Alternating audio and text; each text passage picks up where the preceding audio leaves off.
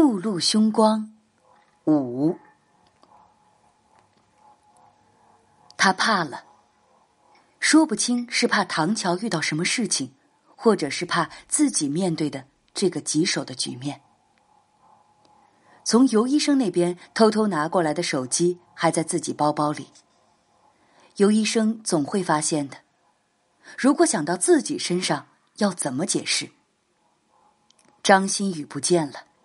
唐乔在的时候还有个人能商量，如今只剩下刘翠一人，完全不知道应该怎么做。还有那该死的邮件和提示，到底是什么意思？任凭他想破了脑袋，也没有一个结果。接下来的几天里，刘翠一直在等待着某些莫名的事情的发生，等待手机响起。天天去阅览室上网，等待那个莫名的邮件，但是什么都没有。唐乔的电话一直在关机状态，没人知道这个老师去了哪里。因为周末的关系，其他老师也只是猜测着他出去玩或者家里有事，用这种猜测的结果打发一次次来询问的刘翠。直到后来，眼神里闪烁出怀疑，让刘翠不寒而栗。而关于张馨予，刘翠根本不敢去探听，只能逃避性的得过且过。几天的心理折磨让刘翠心力交瘁，眼看着周一晚上的校园心理学普及演讲比赛就要开始。但是他借来的那几本心理学的书还原封不动的放在包里，几乎没有拿出来看过。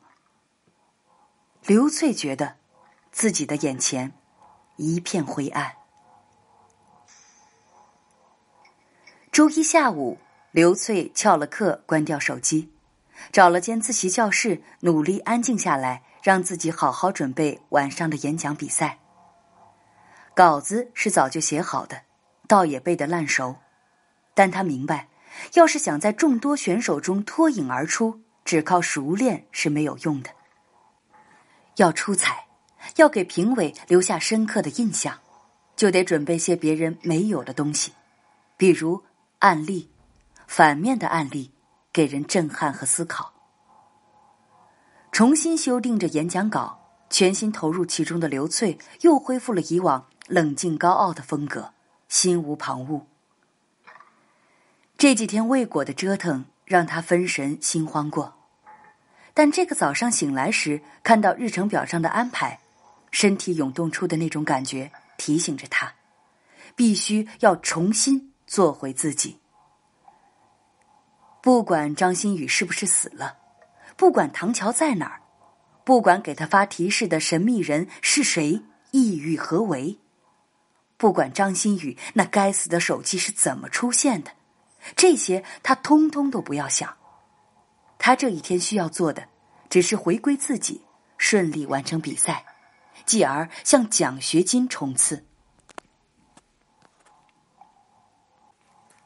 虽然是临时抱佛脚，但这几个小时的恶补给刘翠找回了不少信心。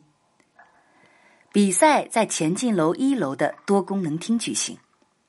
开始前四十分钟，刘翠就到达了场地，准备心理热身。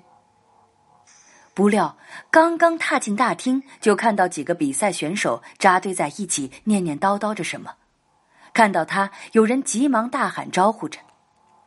原来中午的时候，大赛评委组为了增加比赛的可看性和激烈性，增加了对选手提问环节，考察选手的临场心理素质和应变力。评委组中午挨个通知了选手们，除了关机无法联系到的刘翠，这不，几个熟悉的选手在互相模拟提问，热热身。这个消息让刘翠小小的吃了一惊，但也仅仅是吃惊而已。虽然不在计划内，他还是很好的控制着情绪，准备等下见招拆招的发挥。抽签顺序。刘翠最后一个上台演讲，这倒是给了他机会更好的准备。是个好兆头吗？是的吧。坐在台下的刘翠深呼吸一下，暗暗给自己说，手不自觉的捏成拳头。增加提问环节果然很有看点，评委们专业又刁钻的提问让不少选手阵脚大乱，尤其是评委之一的尤医生，每每提问总是辛辣又刺激，让选手们满头大汗，手忙脚乱。尤医生却好像很欣赏看到面前那些学生们的窘相，并乐此不疲。而提问的方式也是五花八门，有的通过视频短片让选手对其中人物做分析，有的评委则与选手玩起小游戏。原以为单调枯燥的场内气氛瞬间热起来，于是时间也就过得很快。快的让刘翠觉得自己还没有完全从别人的比赛中脱离出来，就已经站在了演讲台前。好在出色的记忆力加上几乎完美的语言和肢体配合，他的主题演讲非常顺利，几个评委脸上也始终挂着赞许的微笑。综合前面几个选手的表现，刘翠几乎可以肯定。只要拿下提问环节，冠军非他莫属。前面四个评委的提问被刘翠一一应对完毕，他庆幸的是自己抽到最后一位出场，没有前面那些选手的经验，他恐怕也会被那些提问给折磨的够呛。最后一个提问的评委尤医生，刘翠。默默的定了定神，让自己看起来更加冷静。尤医生给刘翠问题的载体一支乐曲，当然，他不会像什么青歌赛一样让刘翠听歌说歌名。视频屏幕上已经给出曲名《忏悔曲》，虽然有点陌生，但他的耳朵还是能捕捉到音调中飘荡的宗教痕迹。然后在心里默默分析尤医生可能给出的问题。全场都在安静听着这支忏悔曲的时候，一个杂音从微小慢慢增强，和乐曲混合起来，持续的摇滚曲调引起大家不满，完全破坏了气氛嘛。主持人忙站出来圆场，询问是不是谁的手机没有关。提醒大家关闭手机，给大赛一个良好的环境。这个场景在刘翠脑中哗啦啦划开一个口子，某些被他强悍意志隐藏起来的东西，似乎正要从那道裂口挣扎出来。摇滚音乐依然没有停下来的意思，大家的目光不约而同的集中在前排的某个空位上，那里。放着一个黑色小包，音乐就是从里面传出来的。那是刘翠的包。当然，她的手机从中午开始就没有开过。但是，那个包里不仅只有一个手机而已，还有张馨予的那个莫名其妙的手机。此刻，他正在声嘶力竭的演绎着 Linkin Park 的《New Divide》。刘翠顾不得去想，记忆中明明也被自己关掉的手机怎么会突然响起来？此刻的他正毫无形象的从台上冲下来，拿过被别人递出来的包，手忙脚乱的翻找出手机按掉。同时，他偷眼看着尤医生，揣测着他会不会因为这该死的音乐知道点什么。但尤医生几乎连头都没有往这边看。一阵忙乱后，刘翠再度回到台前，准备等待他的最后一道问题。尤医生慢悠悠的抬起头，微笑的问：“你有没有需要忏悔的事情？”忏悔。刘翠在心里默念着这个词，随即摇摇头，脸上保持着自信的笑容：“我没有。”呵，那么说，你是一个心底无私的人喽。尤医生半开玩笑的说：“你的最后一道问题就是，你有没有需要忏悔的事情？你的答案是没有。OK，我问完了。”刘翠愣在那里，莫名其妙。这算什么问题呢？这就问完了吗？看看其他几位评委也一起望向尤医生，不知道他葫芦里卖的什么药。但尤医生却一脸轻松微笑看着刘翠。这样的结果自然，刘翠用优异的表现获得了比赛的冠军，毫无争议。只是大家觉得尤医生的最后一题有些莫名其妙而已。当然，尤医生也知道大家心中的疑惑，所以颁发证书前，尤医生站在台前，保持着惯有的，不知道是客气还是真心的笑容，面对着众人。其实啊，我为刘翠同学准备的最后一道题目原本不是这样的。尤医生说完这句，转身看看其他选手。呃，为什么我会出这么一个？放水的题目呢？因为大家也看到了，在提问前，会场出现了一段小插曲。刘翠同学的手机突然响了，大家也都把目光集中在他身上。他的心情或多或少已经受了影响，紧张和尴尬在所难免。如果我再出一道刻薄的问题来为难他，这对于一个医生，我不希望这么残酷。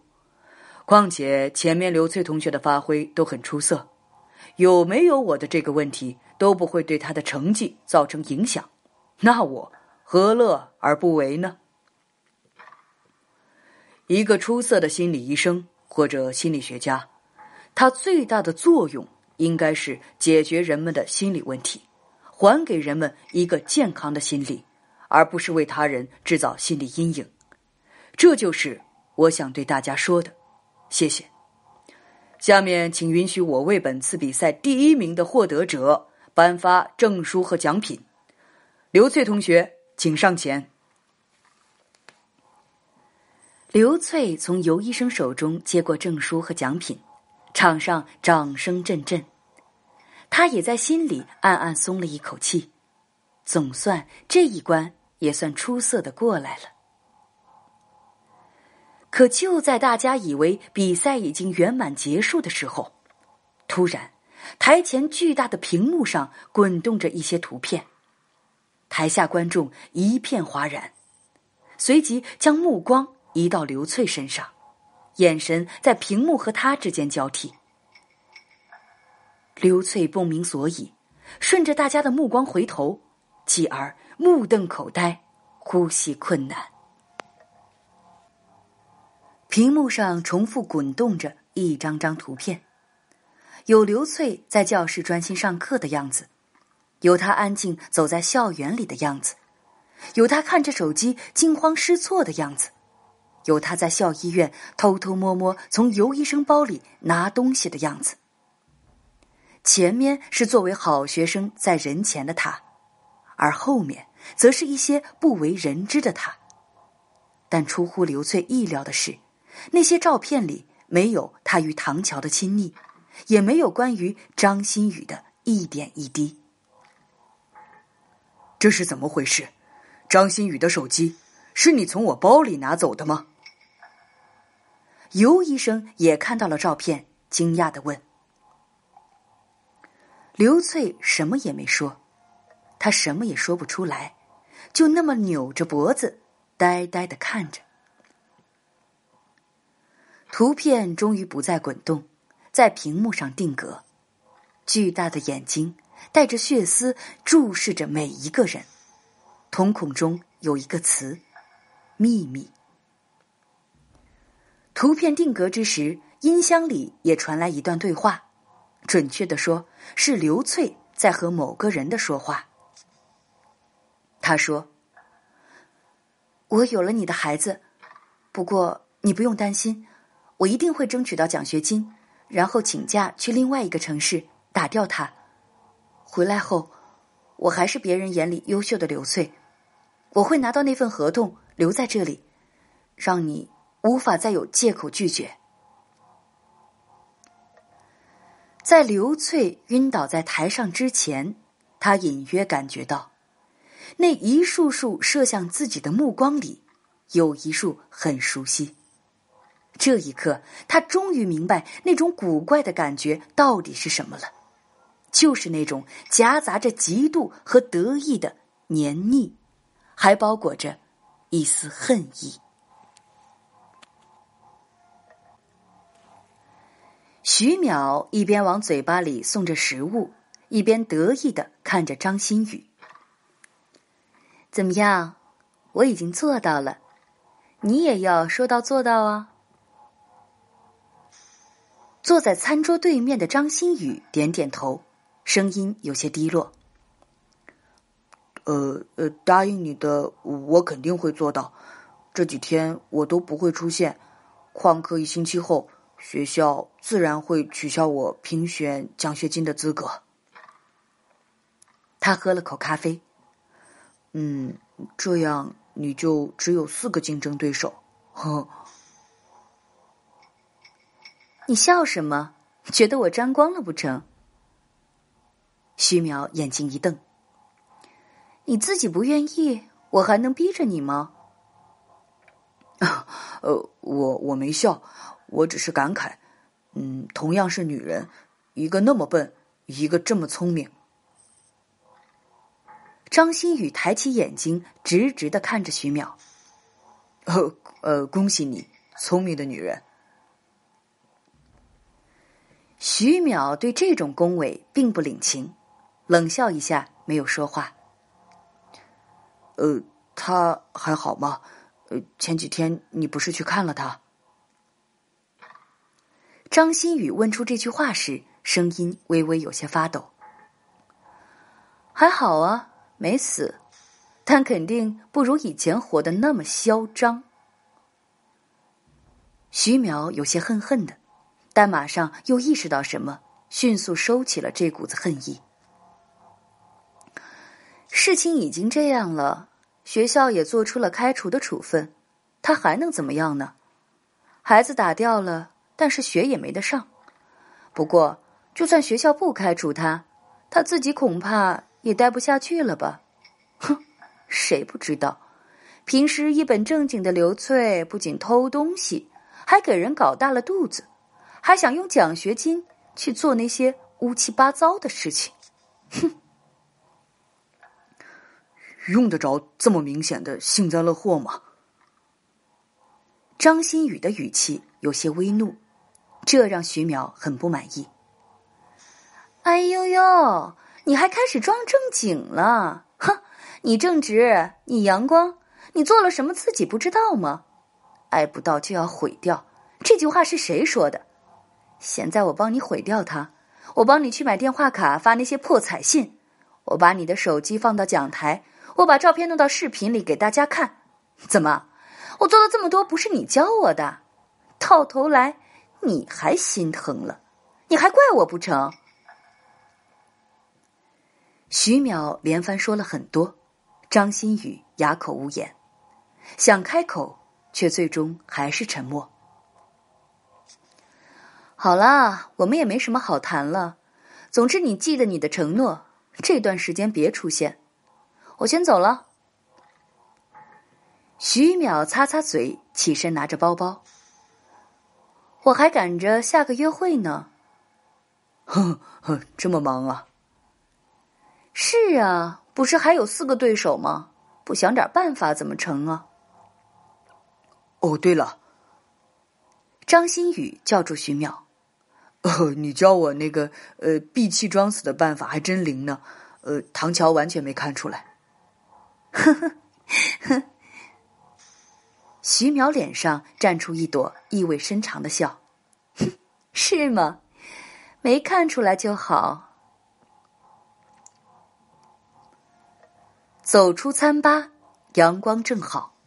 徐淼打开手机，几条短信蜂拥而至。他表情冷漠的看完，拨通了一个电话号码。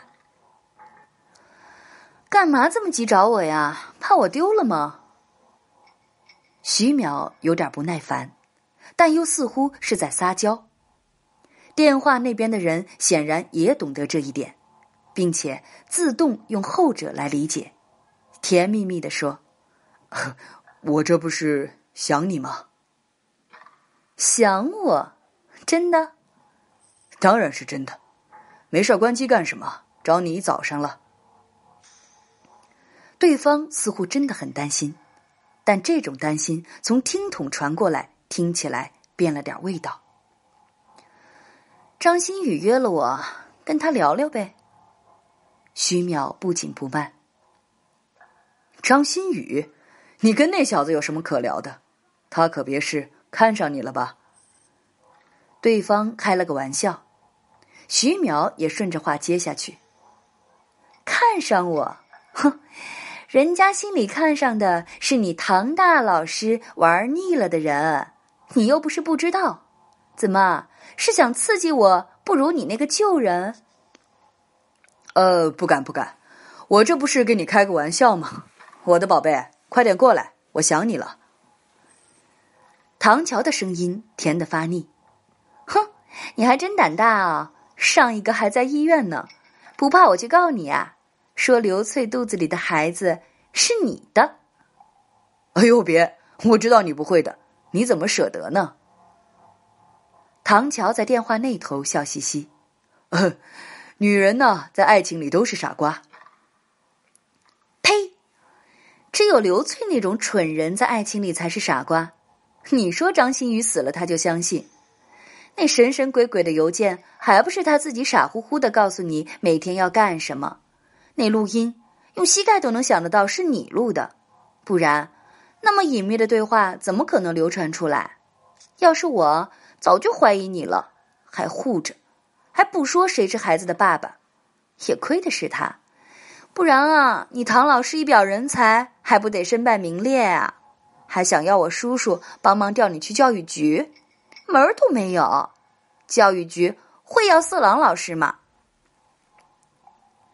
徐淼噼里啪啦说的，唐乔只好在那边哼哼哈哈的应付。当然，他也很享受这种顺从。不过啊，你还真了解他，当众摧毁他的骄傲，的确呀，会让他崩溃掉。唐乔嗯嗯哈哈，敷衍着尴尬的转移话题。哦，对了，呃，那个尤医生。阴差阳错的，好像还帮了不少忙呢。哈，现在也被大家怀疑是不是和刘翠有一腿儿，他还真冤呢。冤吗？